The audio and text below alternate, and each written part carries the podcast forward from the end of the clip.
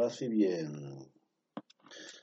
Soy el hermano Jesús María Bezunartea, religioso franciscano, y tengo el gusto de compartir con ustedes otra sesión de nuestra lectura compartida de la encíclica del Papa Francisco, famosa ya en todo el mundo, todos hermanos fratelli tutti, sobre la fraternidad y la amistad social.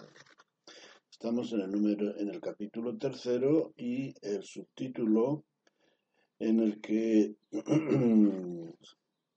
estamos es el valor de la solidaridad. El valor de la solidaridad. Vamos a ver, tan importante. En nuestra experiencia de vida hoy, la solidaridad, eh, algo que antes eh, llamábamos más o nombrábamos más como ayuda a los demás, ahora lo vemos de una manera un poquito más entrañable, digamos, algo que es parte de, de la naturaleza propia del corazón de cada uno.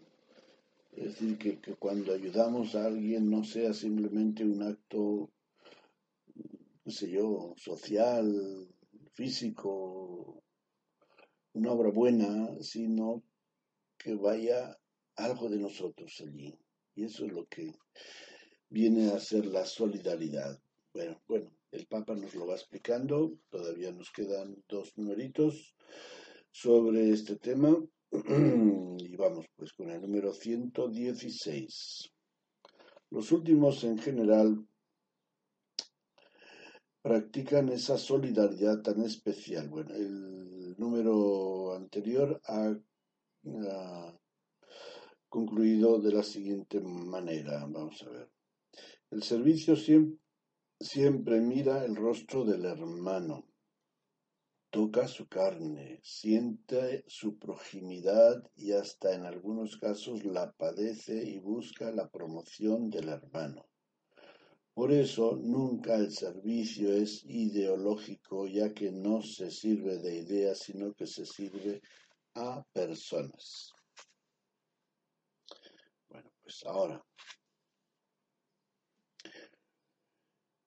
Los últimos, en general, practican esa solidaridad tan especial que existe entre los que sufren, entre los pobres, y que nuestra civilización parece haber olvidado, o al menos tiene muchas ganas de olvidar. Los últimos, en general. Se refiere a, a los que en la sociedad se consideran menos importantes, últimos pero que nos suelen dar muchos ejemplos de solidaridad cuando entre ellos sufren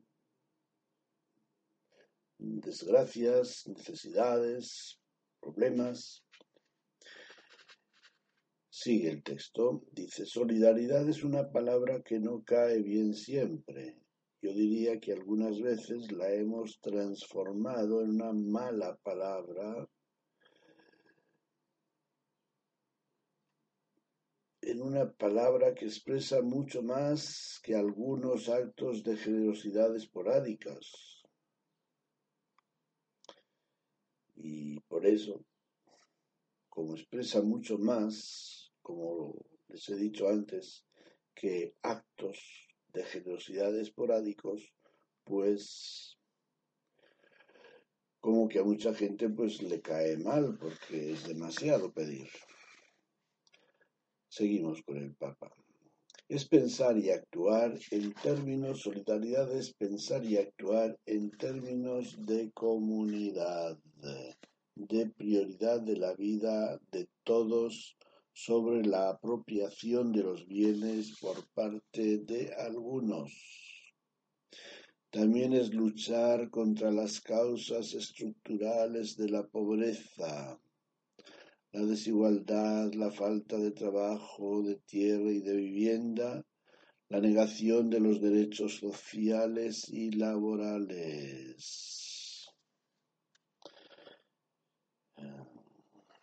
Estas palabras están tomadas de un discurso del Papa a participantes en un encuentro mundial de movimientos populares. Solidaridad es enfrentar los destructores efectos del imperio del dinero. Solidaridad entendida en su sentido más hondo, como un modo de hacer historia, y eso es lo que hacen los movimientos populares. Cuando hablamos de cuidar la casa común, que es el planeta, acudimos a ese mínimo de conciencia universal y de preocupación por el cuidado mutuo que todavía puede quedar en las personas. Conciencia universal y preocupación por el cuidado mutuo. Porque si alguien tiene agua de sobra y sin embargo la cuida pensando en la humanidad, es porque ha logrado una altura moral que le permite trascenderse a sí mismo y a su grupo de pertenencia. Eso es maravillosamente humano. Esta misma actitud es la que se requiere para reconocer los derechos de todo ser humano, aunque haya nacido más allá de las propias fronteras.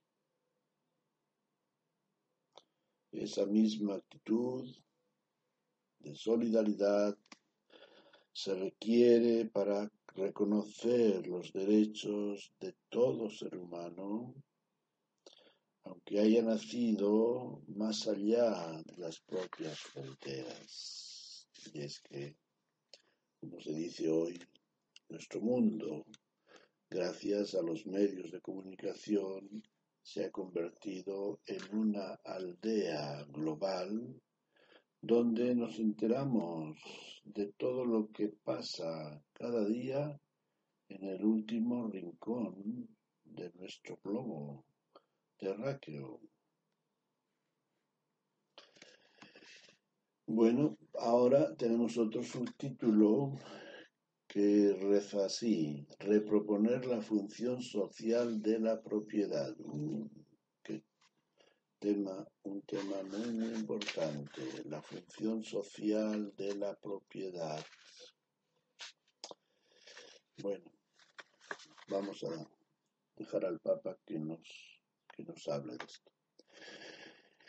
El mundo existe para todos, porque todos los seres humanos nacemos en esta tierra con la misma dignidad.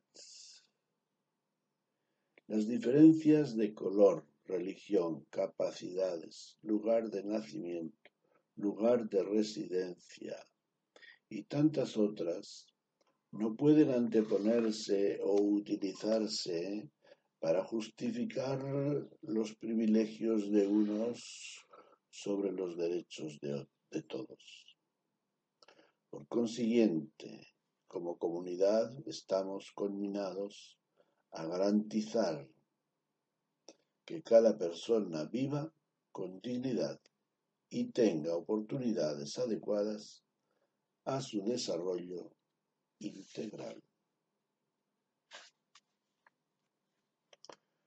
Estamos conminados a garantizar que cada persona viva con dignidad y tenga oportunidades adecuadas a su desarrollo integral.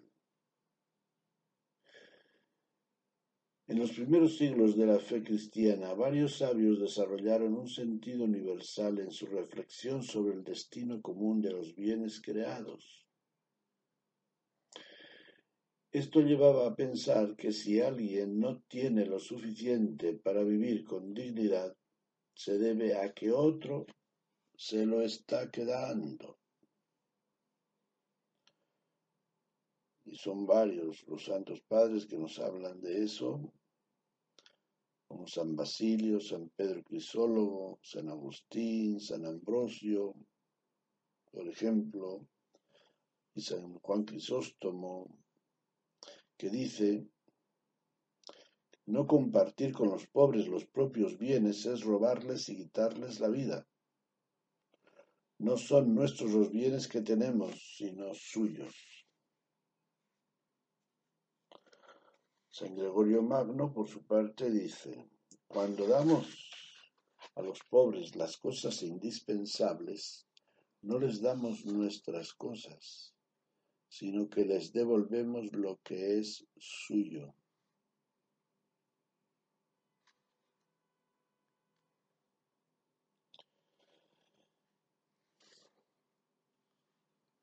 Vuelvo a hacer mías y a proponer a todos unas palabras de San Juan Pablo II cuya contundencia quizás no ha sido advertida. Decía, Dios ha dado la tierra a todo el género humano para que ella sustente a todos sus habitantes sin excluir a nadie ni privilegiar a ninguno. Qué lejos, ¿verdad? Qué lejos estamos. Qué lejos de que se cumpla esto. Sigue el Papa. En esta línea recuerdo que la tradición cristiana nunca reconoció como absoluto o intocable el derecho a la propiedad privada y subrayó la función social de cualquier forma de propiedad privada. El principio del uso común de los bienes creados para todos es el primer principio de todo el ordenamiento ético-social. Repito, el principio del uso común de los bienes creados para todos es el primer principio del ordenamiento ético-social de la vida. Es un derecho natural, originario y prioritario. Todos los demás derechos sobre los bienes necesarios para la realización integral de las personas, incluidos el de la propiedad privada y cualquier otro, no deben estorbar antes, al contrario, deben facilitar su realización, como afirmaba San Pablo VI.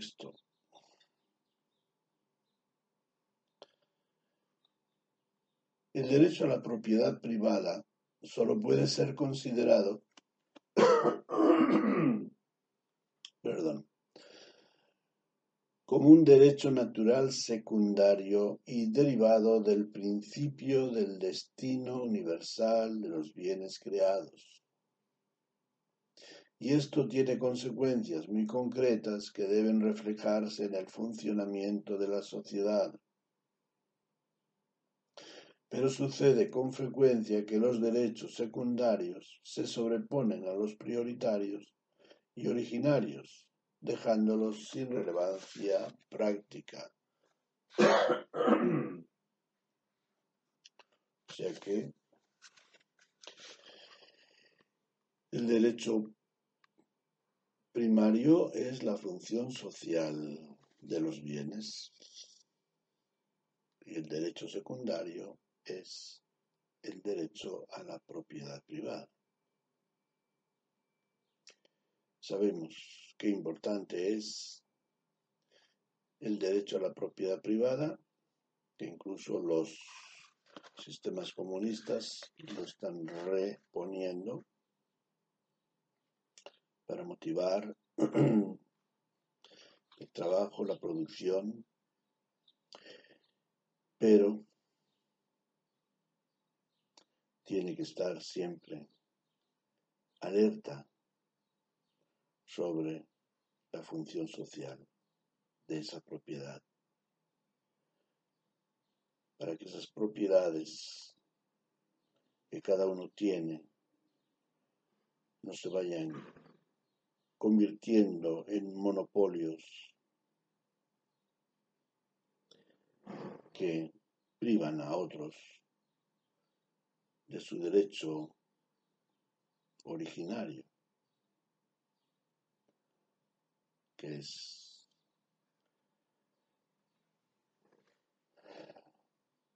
tener todo lo necesario para su vida, porque los bienes de la tierra no llevan etiquetas de nombres de propiedad, sino que son para todos. Sigamos con el Papa. Derechos sin fronteras, otro subtítulo de este mismo capítulo tercero. 121, número 121. Entonces nadie puede quedar excluido, no importa dónde haya nacido, y menos a causa de los privilegios que otros poseen, porque nacieron en lugares con mayores posibilidades.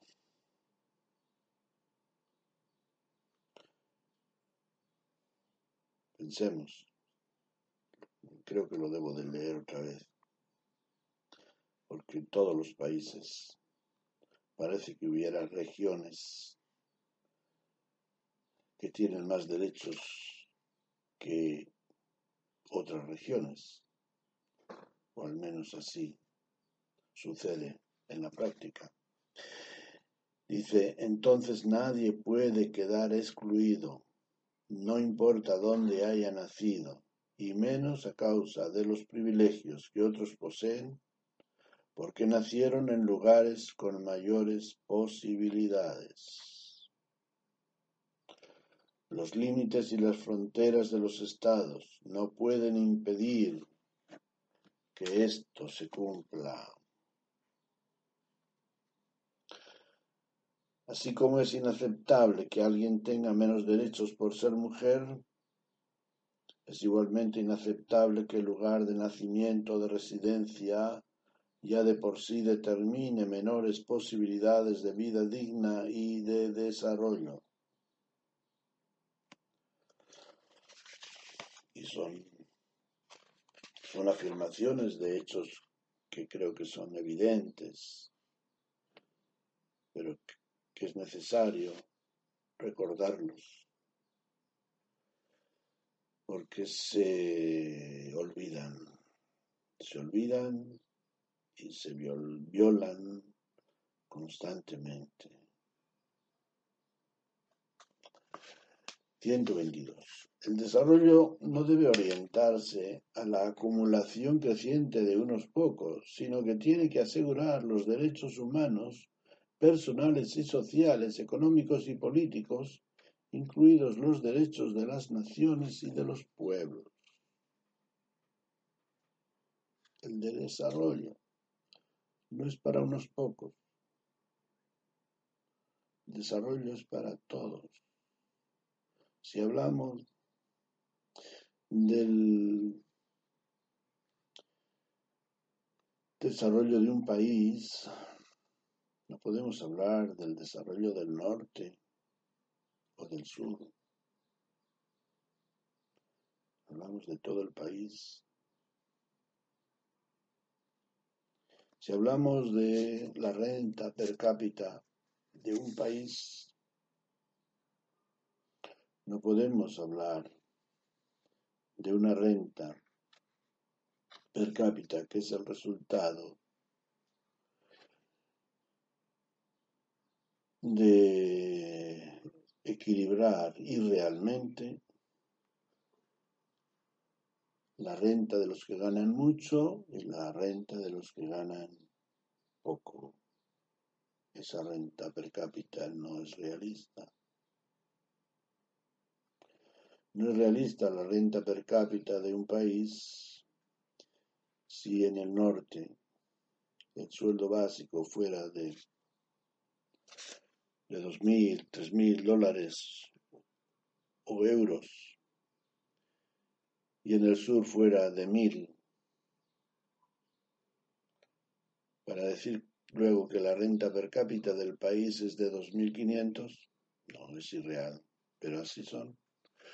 muchas de nuestras estadísticas que nos dan imágenes falsas de la realidad concreta de un país.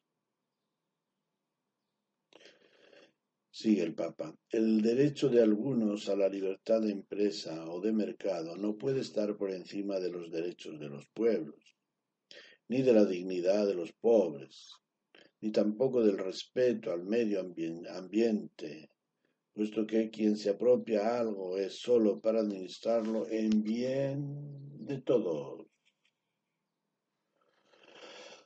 Ay, ¿y cuántos abusos se cometen de este tipo? Negocios. Negocios multinacionales que tienen ingresos altísimos, pero a costa de, de sueldos bajísimos o de deteriorar el medio ambiente o deteriorar o ignorar derechos sociales de sus trabajadores. Esto está tomado de la encíclica del mismo Papa Francisco, Laudato Si.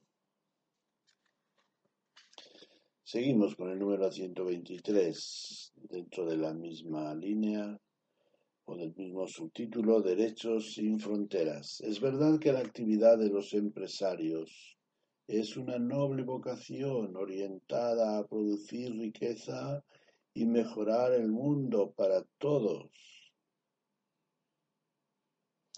Dios nos promueve, espera que desarrollemos las capacidades que nos dio y llenó el universo de potencialidades. En sus designios, cada hombre está llamado a promover su propio progreso. Y esto incluye fomentar las capacidades económicas y tecnológicas para hacer crecer los bienes y aumentar la riqueza. Pero, en todo caso, estas capacidades de los empresarios, que son un don de Dios, tendrían que orientarse claramente al desarrollo de las demás personas y a la superación de la miseria, especialmente a través de la creación de fuentes de trabajo diversificadas. Siempre junto al derecho de propiedad privada está el más importante y anterior principio de la subordinación de toda propiedad privada al destino universal de los bienes de la tierra y por tanto el derecho de todos a su uso. Clarísimo. Clarísimas las palabras del Papa. Pero Qué vergüenza. Y todo esto, pues, pues no. No. Porque hay grandes empresas que si bien desarrollan, desarrollan negocios, satisfacen necesidades, sin embargo mantienen cinturones de miseria en torno a ellas.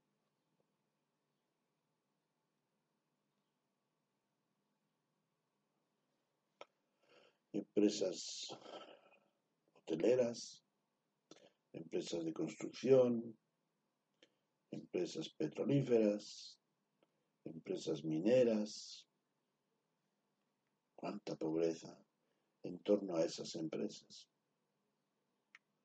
que pueden estar en boga y tener ingresos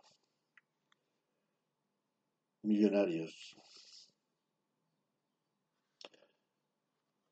Por eso también es necesario que los empresarios mediten estas palabras del Papa, tomadas también de la encíclica Laudato Si,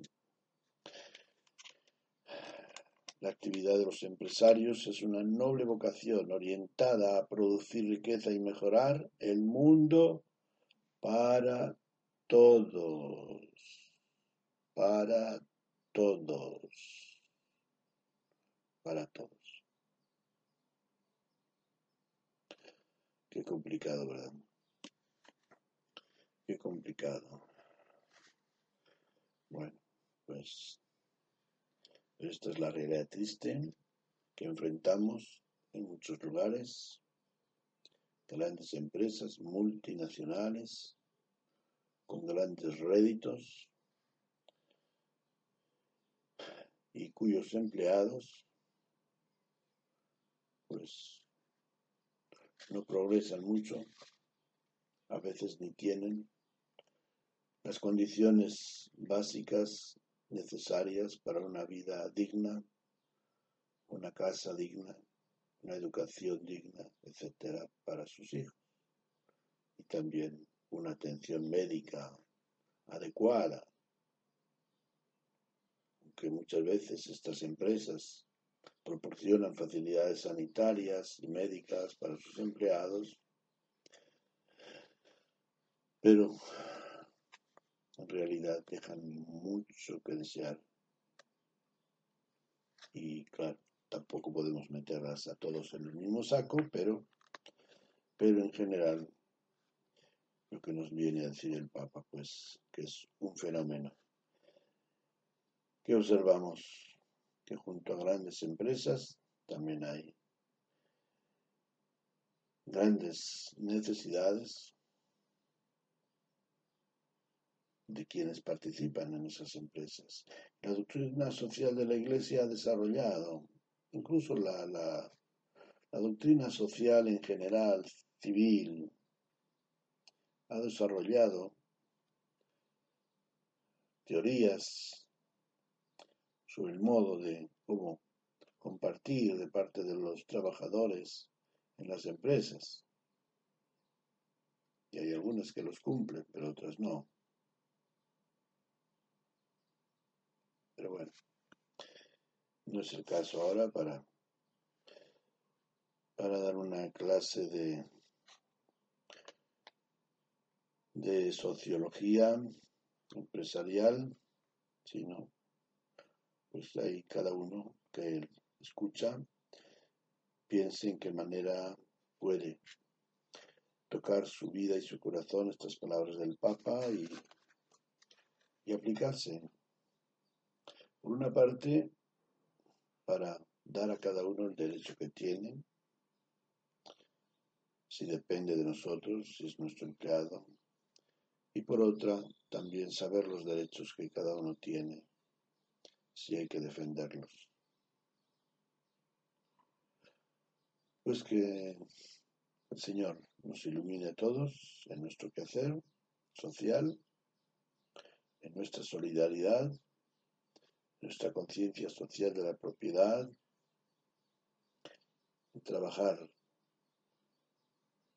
porque nuestro mundo sea una familia global, no solamente una aldea, sino una familia global, donde todos podamos gozar de los bienes necesarios para una vida digna propia de los hijos de Dios, que es el creador de todo y que ha repartido a manos llenas los bienes de esta tierra sin excluir a nadie, para todos. Paz y bien.